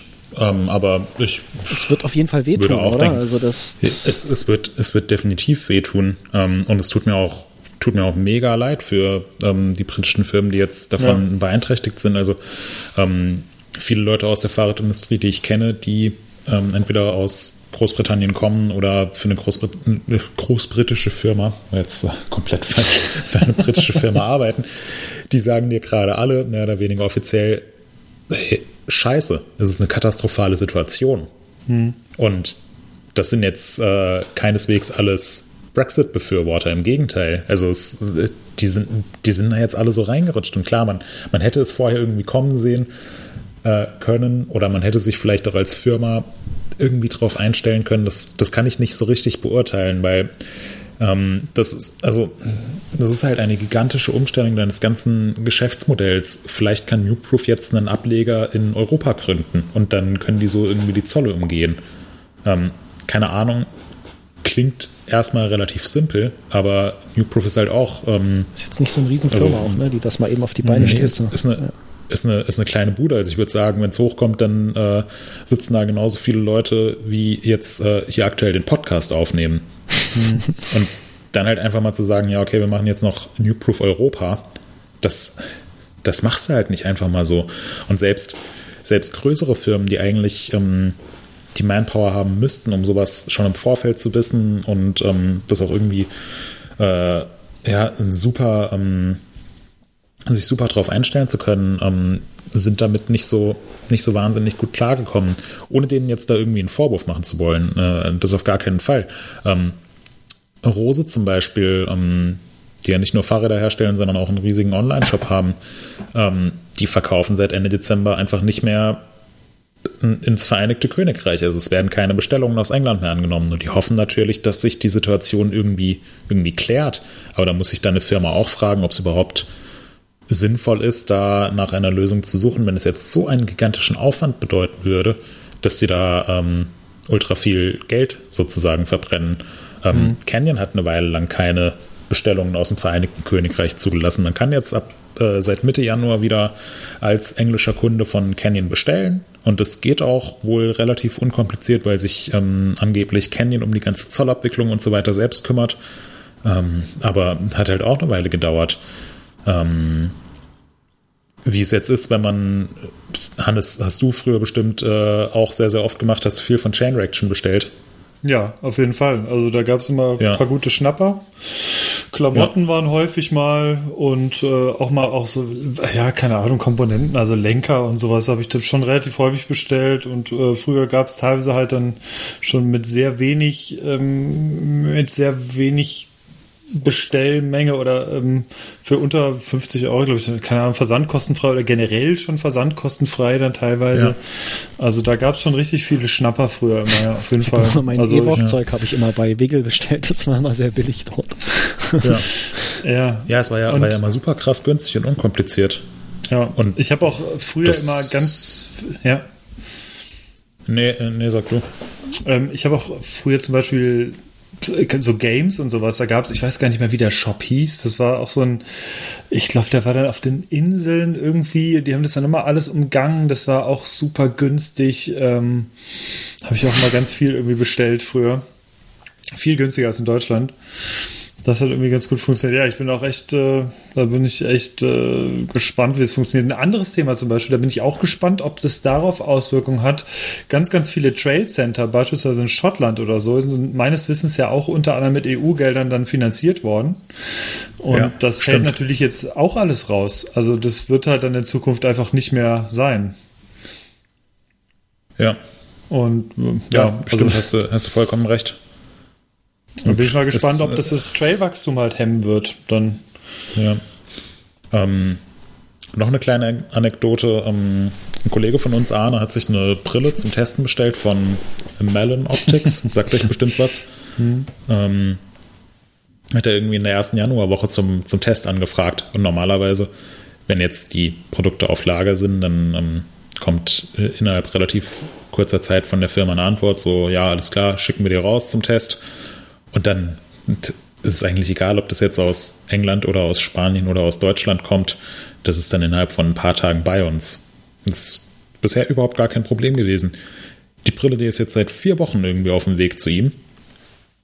Hat schon ein paar Versandbenachrichtigungen bekommen, aber dann doch wieder ein, äh, im Tracking war nicht, nicht ersichtlich, wo die Brille sich jetzt gerade aufhält. Oh Mann, Und jetzt hat er heute eine Abholbestätigung bekommen, dass er diese Brille ich weiß nicht, ob bei DPD oder beim Zoll. Ich schaue mal kurz auf das Bild, was er mir geschickt hat. Also das gleiche. Ähm, Spaß. Mm, ja, dass er diese Brille jetzt abholen kann. Ähm, nee, steht. Äh, ich nehme mal an, dass, das, äh, dass er die bei uns im Heimatort abholen kann. Ich glaube, es, äh, ich kenne diesen. Äh, ist so ein, so, ein, so ein Blumenladen, der auch Präsente hat und gleichzeitig DVD-Abgabestelle ist. Ähm, also wir kommen aus demselben Heimatort. Ich glaube, da kann er jetzt heute hingehen und das, und das abholen. Öffnungszeiten 15 bis 18 Uhr sprechen auch sehr dafür, dass es jetzt nicht äh, keine größere Zollfiliale oder so ist oder DPD-Filiale ist oder DHL. Ähm, naja, die Brille kostet, ähm, kostet glaube ich 135 Euro, so um den Dreh, oder 130 Euro und der Warenwert muss natürlich vom Hersteller auch angegeben werden, also auch bei einem, bei einem Testprodukt. Und er muss jetzt bei der Abholung 24,14 Euro Zollgebühren bezahlen und noch 6 Euro Auslagepauschale. Yeah. Also nochmal 30 Euro drauf. Bei einer Brille für 130 Euro nochmal 30 Euro drauf. Ähm, ist eine Preiserhöhung von ungefähr 25 Prozent. Und es hat jetzt einfach statt zwei Tagen fast einen Monat gedauert. Und das ist einfach ultra nervig. Ich glaube, bei Bestellungen von, von Chain Reaction oder von Wiggle, keine Ahnung, wenn, wenn irgendwelche unserer Zuhörer das jetzt in den letzten Tagen, Wochen gemacht haben, dann können sie auch gerne mal ihre Erfahrungen in die Kommentare posten. Ob das so unkompliziert geklappt hat oder ob der Kram auch im Zoll festhängt. Ähm, aber es, ist, es ist katastrophal. Also, es ist zumindest für mich aktuell ähm, ist es auf derselben Stufe wie irgendeine Online-Bestellung aus den USA zu machen. Ja. Was auch schon Also nervig ist- ist, also mache ich ungern. Es ist super nervig. Man, man, man kann es mal machen, aber da stellt man sich dann drauf ein, dass, dass wenn du jetzt so ein super spezielles Produkt haben willst, dass du dann halt irgendwie zwei, drei Wochen warten musst und du weißt nicht genau, wann es ankommt. Ähm, und man denkt dann immer, ja, natürlich dauert es drei Wochen, weil es muss ja aus den USA per Brieftaube über den Atlantik geflogen werden. Ähm, dabei ist das, dauert der Versand an sich auch, keine Ahnung. Wenn es ins Flugzeug gesteckt wird, dann äh, sind es halt irgendwie zwei, drei Tage und dann liegt es beim Zoll rum. Und bis es da dann erstmal bearbeitet wird, das ist, der, äh, das ist die Dauer, die dann vergeht. Ist- Da kommen die zwei, drei Wochen her. Ähm, und wenn man jetzt ähnliche Zollsätze hat und eine ähnliche Dauer, ähm, dann, dann ist es absolut uninteressant. Also dann würde ich halt nie im Leben bei irgendeinem britischen Online-Händler irgendwelche Fahrradteile bestellen, um da irgendwie einen Euro zu sparen, dafür aber vier Wochen länger zu warten und dann doch nochmal 30 Euro Zollgebühren zahlen zu müssen. Ja. Definitiv. Also, Ja, schwierige Situation. Echt. ja. Ja, es ist wirklich ähm, nicht so gut. Ja, ja, vor allem, also ähm, grundsätzlich, wenn ich drüber nachdenke, wir hatten ja durchaus einige Pressecamps und sonstige Reisen nach UK und die waren immer super easy. Wie gesagt, musstest halt, konntest mit dem Perso, glaube ich, so theoretisch einfach ganz easy halt dann rüber und bist entweder mit dem Zug gefahren oder geflogen oder wie auch immer. Oder mit dem Auto, alles easy und äh, jetzt wird es halt wirklich mit, jetzt wird es wieder komplizierter. Ich bin mal gespannt, wie das, äh, ob das irgendwelche Auswirkungen auf uns dann demnächst, demnächst irgendwann hat, wenn man wieder reisen kann. Könnte dann auch so sein.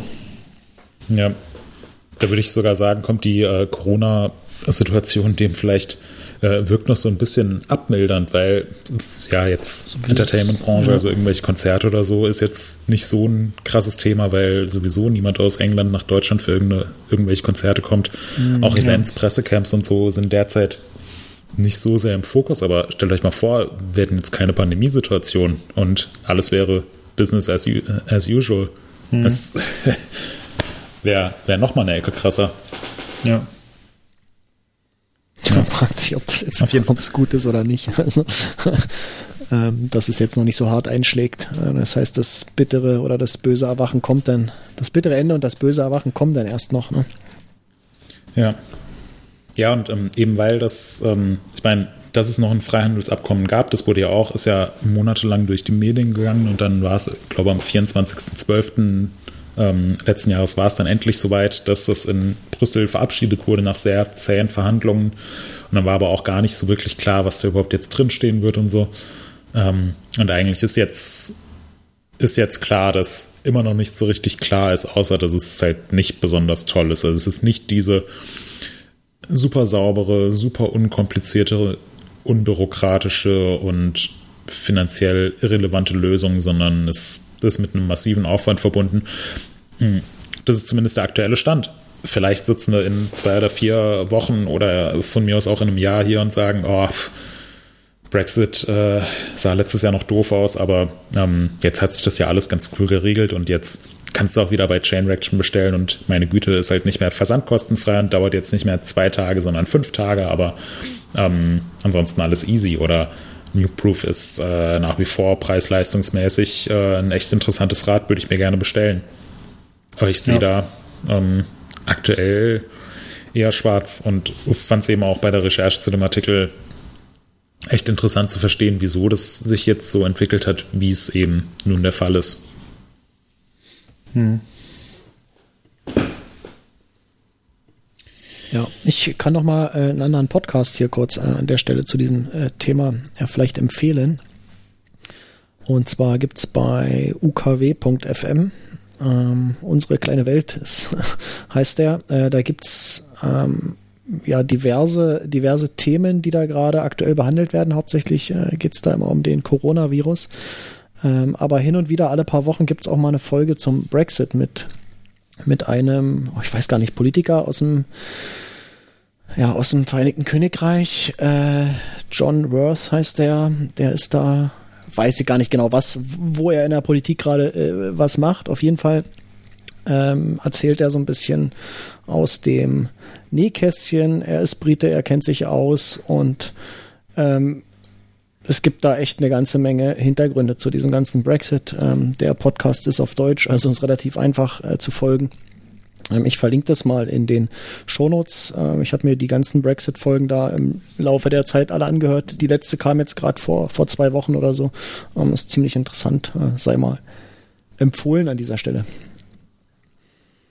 Okay, ja, cool. Packst du in die Show Notes? Ist schon drin, Ist drin? genau. Achso, sehr gut. Ja, wir sind mal wieder relativ fortgeschritten in der Zeit.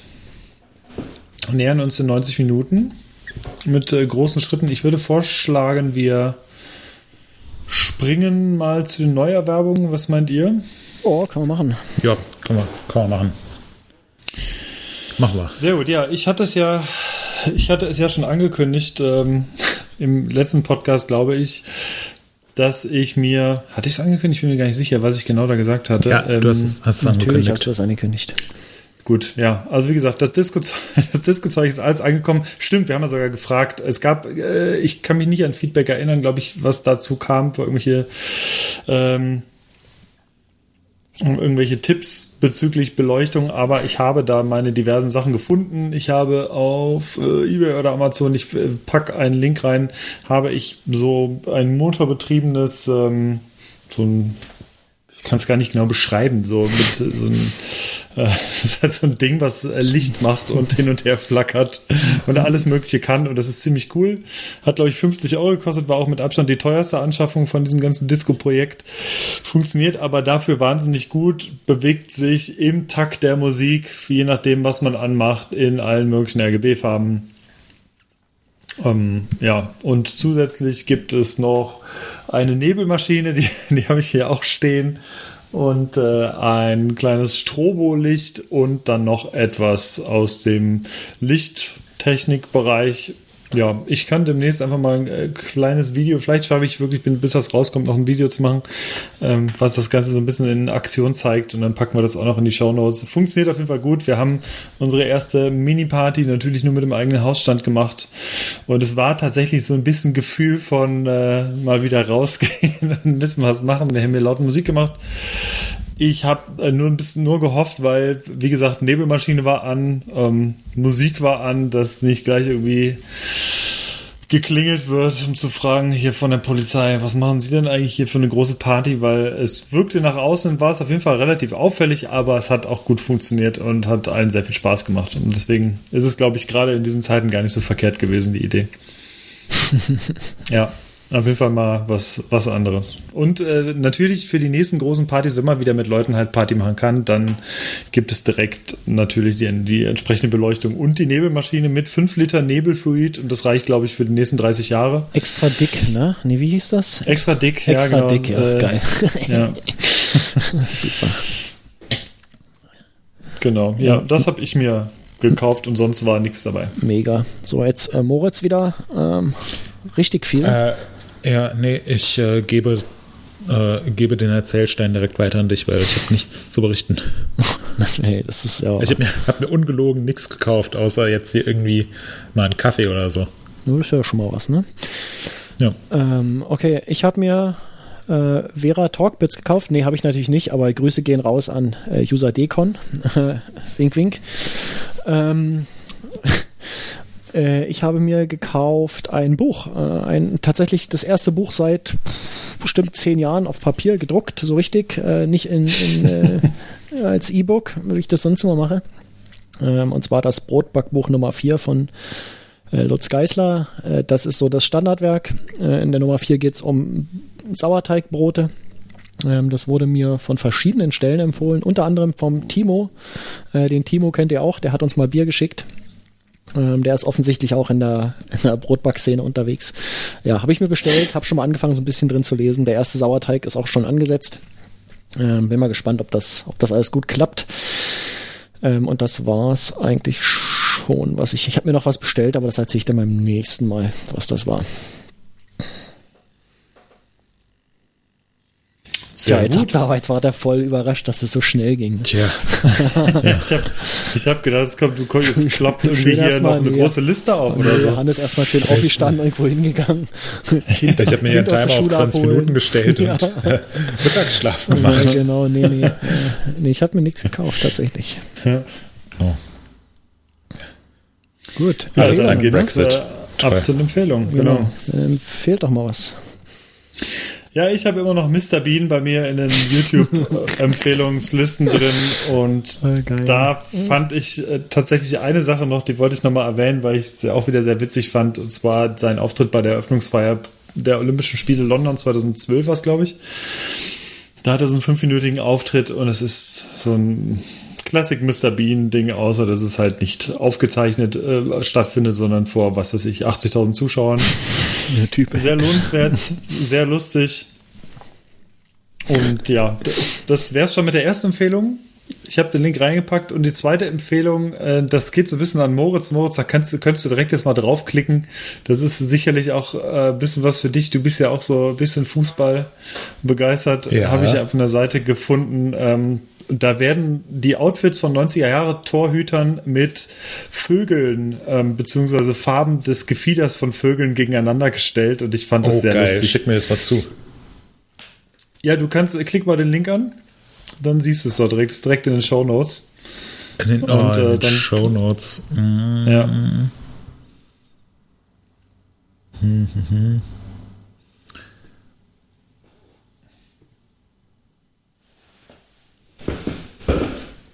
Hast du es gefunden? Oh, Sonst schicke ich dir. Ja. Das sind äh, wunderschöne Outfits und passenderweise halt dazu einfach diese Gefiederfarben. Und das ist, das sind einfach, da, da wird einem dieser ganze Wahnsinn der 90er Jahre Outfits eigentlich nochmal gut bewusst. Das sieht alles so überragend aus. ja.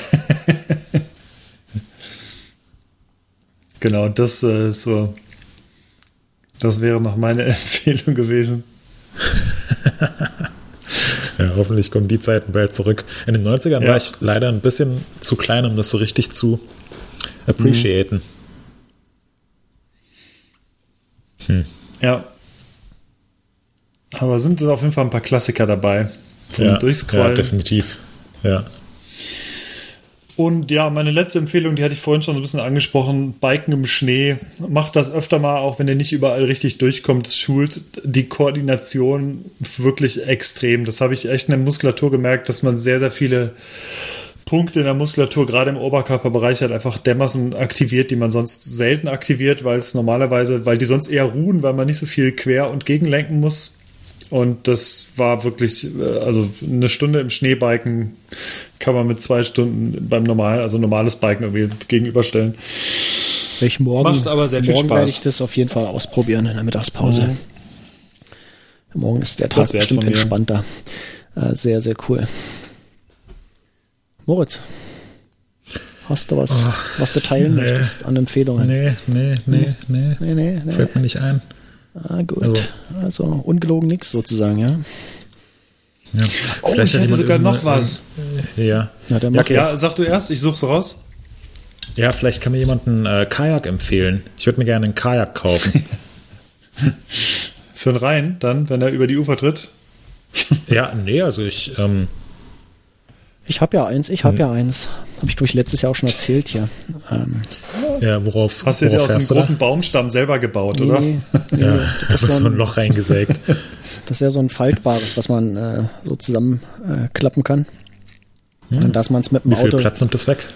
Oh, das ist, äh, wenn es zusammengefaltet ist, ist es relativ überschaubar, kannst du locker in einer Wohnung irgendwie unterbringen. Ähm, auseinander, also aufgebaut sind es über fünf Meter. Also das ist äh, so ein Zwei-Personen-Teil. Ist jetzt nichts, wo du ins Wildwasser gehst, ist eher so für, für Seen und Flüsse so, äh, Ja. wenn du länger unterwegs sein willst und so. Das ist. Mal sehen, vielleicht schaffe ich sogar So. dieses Jahr das mal zu benutzen. Habe ich nämlich letztes Jahr nicht geschafft. Aber schaut doch noch mal kurz in die Shownotes rein. Ich habe es da reingepackt. Ich fand es sehr, sehr witzig. Ich weiß nicht, ob ich das wem schon mal geschickt hatte. Ähm, Das ist jetzt gerade aus Köln, weil in Köln ist der Rhein auch wieder über die Ufer getreten und ich fand es einfach sehr, sehr amüsant zum Thema Wasser und Rhein und Hochwasser. Guckt euch das mal an. Das ist so ein ganz kurzer Clip. Und zwar ähm, hat es auch mit Wassersport zu tun. Guckt euch das an, genau. Ich sag's jetzt nicht. Ja. Ähm, ich guck's mir jetzt auch nicht an, weil sonst ist der Ton hier irgendwie in der Aufnahme. Ja. Okay. Sich am Ende noch so runter ins Wasser greift. Ja. Das sieht dann noch dynamischer aus. Ja. Ja, wenn auch ihr wissen wollt, was wir jetzt gerade geguckt haben, schaut euch in die Shownotes, äh, klickt euch in die Shownotes und schaut es euch an. Es lohnt sich. Das ist so ein, so ein Twitter-Link dort, ne, findet ihr. Ja. Gut, Moritz, du suchst eine Empfehlung für einen Kajak, da wird dir sicherlich geholfen werden. Ja. Willst du eher so ein für Action so Wildwasser oder willst du auch so ein entspanntes Teil für offen Rhein irgendwie? Nee, so ein, so ein entspanntes, so ein entspanntes Teil. Ähm, keine Ahnung, ob es eine so gute Idee ist, damit hier auf dem Rhein zu fahren, bis man zu irgendeinem coolen äh, Seitenarm kommt. Ja, Ähm, nee, also würde ich einfach mal so ganz unbedarft an die Sache rangehen. Ähm, aber äh, würde ich, Ja. glaube ich, tatsächlich. Und es sollte, sollte relativ kompakt sein. Also so, dass ich nicht mit dem Auto irgendwie irgendwo hinfahren muss, sondern idealerweise im Keller lagernd, weil äh, von mir hier vorne zum Ufer sind es ähm, 30 Meter. Also wäre eigentlich ganz geil, das Ding aus dem Keller zu schnappen, äh, aufzupusten, so einen schönen Blasbalg und dann loszuschippern. Aber ich weiß nicht, ob das realistisch ist. Vielleicht äh, wird es auch doch ein Jetski. genau. Auch gut. Das wäre wieder was für ein Rhein. Ja, cool. Ja. Okay. So, Markus. Ja, äh, ich, ich äh, wusste ganz die ganze Zeit nicht, was ich empfehlen soll. Ich habe es vorhin eingetragen. Äh, ich empfehle den Volkszähler. das klingt so ein bisschen bescheuert nach Bildzeitung. Ähm, Ist Ja. aber eine Software, ähm, mit der man allerlei Daten aufzeichnen kann, also in, in ja, Time Series, ähm, wie sagt man, Zeitreihendaten, unter anderem für, weiß nicht, sowas wie Stromzähler, Temperaturen, ähm, Windgeschwindigkeiten, äh, Luftfeuchte, na alles, was so an Daten anfällt äh, in äh, Haus und Garten.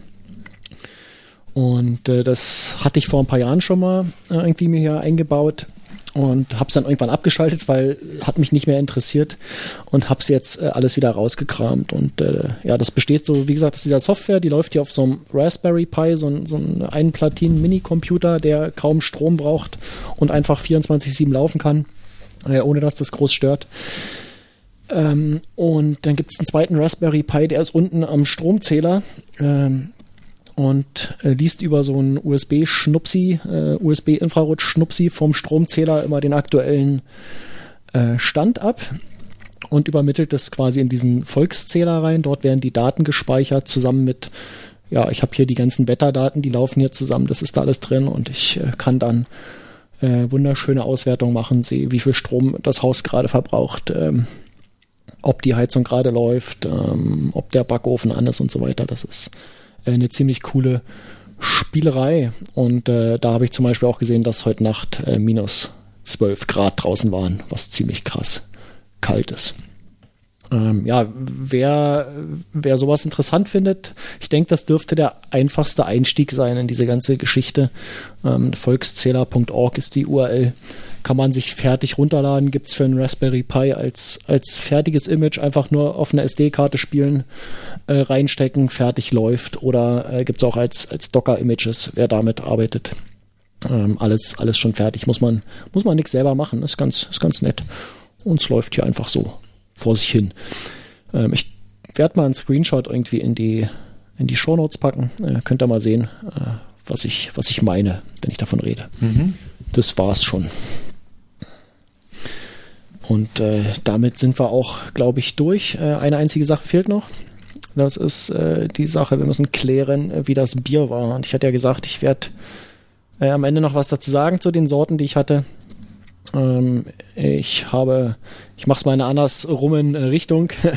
äh, das letzte, was ich äh, erwähnt hatte, war das Stiftungsbräu, Stiftung Hell. Das so ein richtig schönes Helles ist auf dem Weg, mein Lieblingshelles zu werden. Äh, Finde ich richtig gut. So ein schönes Feld-, Wald- und Wiesenbier für, für jeden Abend. Die Perlenzauber Hopfenweiße war so okay. Ähm, gibt sicherlich äh, da Sorten, die besser schmecken. Das war jetzt aber nicht ganz schlecht. Ähm, aber was ganz schlecht war, das war der Husarentrunk. Das ist äh, wirklich so mit Abstand das schlechteste Bier, was ich jemals äh, irgendwie getrunken habe. Äh, ich habe auch nur einen Schluck getrunken, der Rest ist direkt äh, in in die Spüle gegangen. Das war, das ging gar nicht. Also ich habe die Vermutung, dass da irgendwas äh, schiefgelaufen ist, dass da irgendwie Luft dran kam oder sowas, aber das ging überhaupt gar nicht. Also ähm, ja, was, was dagegen spricht, dass das irgendwie offen war, ist, dass die Kohlensäure ja noch drin war. Ähm, dann ist vielleicht beim, beim Brauen irgendwas schiefgelaufen. Auf jeden Fall hätte das so nicht durch die Qualitätskontrolle kommen dürfen, glaube ich. Boah. Also das, da habe ich mich echt schwer getan. Ja. Gut, ja. Mein Bier, da gibt es nicht viel zu sagen. Lev Jecke. Nächstes Jahr ist wieder Karneval, dieses Jahr nicht, aber d- alle drei Kölschsorten kann man natürlich trotzdem trinken und die schmecken alle sehr gut. Genau in dieser Reihenfolge, wie ich es vorhin aufgezählt habe, sollte man sie trinken oder würde ich sie empfehlen und äh, mehr sage ich dazu auch gar nicht, sind alle drei gut. Reihenfolge ist auch geil. Sehr schön. Ja. Gut, Moritz hatte ja kein Bier. Der, Ich hatte kein der Bier. erzählte noch was von gut. Wasser vorhin, aber das war wahrscheinlich wie immer sehr geil. Sehr lecker, frisch. Ja. Hat die Qualitätskontrolle bestanden. Sehr wohlschmeckend. Und damit verabschiede ich mich. Bis zum nächsten Ich Mal. mich auch. Ja, ich bin, Es war mir dann, eine Ehre. ich bin dann auch raus. Ja. Ähm, wir hören uns. Denkt Genau. dran, Wir zieht euch warm an. spannende- Immer gut eincremen. Und lasst die Haare wehen.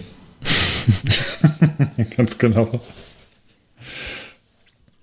Ja, in diesem Sinne würde ich sagen, hören wir uns in zwei Wochen. Es gibt schon sehr spannende Themen. Wir werden auch, äh, wenn alles funktioniert, einen Gast haben. Also freut euch drauf. Echt, ja? Na, da bin ich ja mal gespannt, ähm, wen, Ja, du da wieder, wen du da wieder anschleppst. da müssen wir mal gucken. Okay, also ich bin raus. Alles klar. Ähm, ja, wir ich hören auch. uns. Ciao. Und wie man in Ciao. Mainz zum Abschied sagt, Alaf.